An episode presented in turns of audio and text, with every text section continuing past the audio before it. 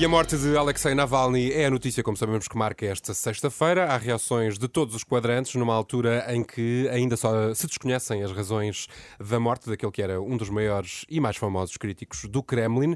Contamos, como é habitual a esta hora, com a ajuda do Miguel Coelho para nos dar aqui mais explicações. Miguel, afinal, quem era Navalny?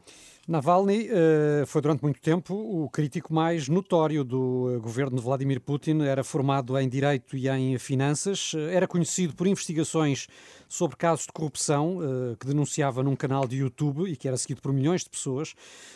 aliás, se o Partido Rússia Unida de Putin é conhecido pelo slogan "O Partido dos Corruptos e dos Ladrões", é a Navalny que se deve. Uhum.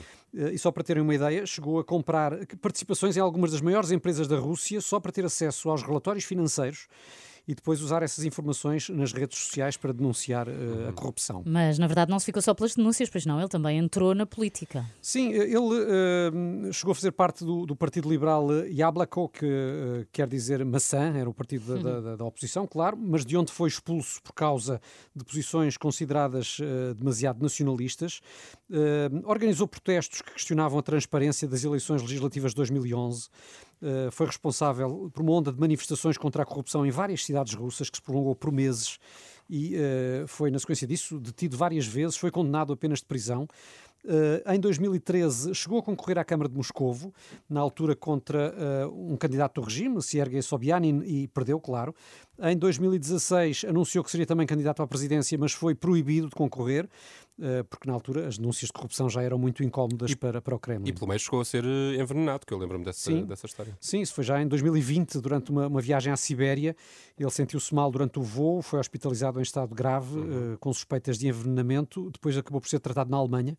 Uh, e ficou provado que foi contaminado com a neurotoxina Novichok, que é um veneno que, que foi desenvolvido nos tempos da União Soviética.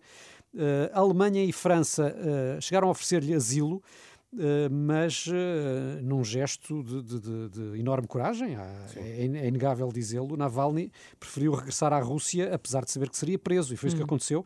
Assim que chegou, uh, foi detido e acabou condenado a sucessivas penas de, prisão, que já somam, se não erro, 19 anos de cadeia por atividades alegadamente extremistas. Uhum. No ano passado chegou a estar desaparecido durante algum tempo Uh, sem contacto com os advogados até, mas uh, no fim de dezembro reapareceu numa prisão da, da Sibéria. Hum, e foi aí que acabou por morrer. Foi nessa prisão da Sibéria, a norte do Círculo Polar Ártico, onde morreu aos 47 anos. Segundo os serviços prisionais, estaria a caminhar numa zona da cadeia quando se sentiu mal e perdeu a consciência. Ainda terá sido sujeito a manobras de reanimação, mas já nada foi possível fazer, sendo que as autoridades russas dizem agora que foi aberto um processo para apurar estas hum. circunstâncias da morte. E as reações de que falávamos no início aqui da nossa conversa chegam hum. agora de todo lado, é isso, não é? Sim, uh, incluindo da mulher mulher, uh, ela que está na Alemanha para participar numa, numa conferência sobre segurança, diz que Vladimir Putin tem de ser responsabilizado pela morte do marido, mas uh, uh, são vários os líderes mundiais que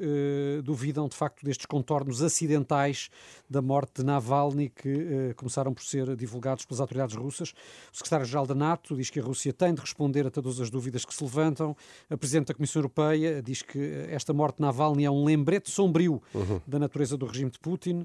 O secretário de Estado norte-americano, Antony Blinken, também apontou já o dedo à Rússia, tal como o ministro português dos negócios estrangeiros, João Gomes Cravinho, que já ouvimos aqui esta tarde.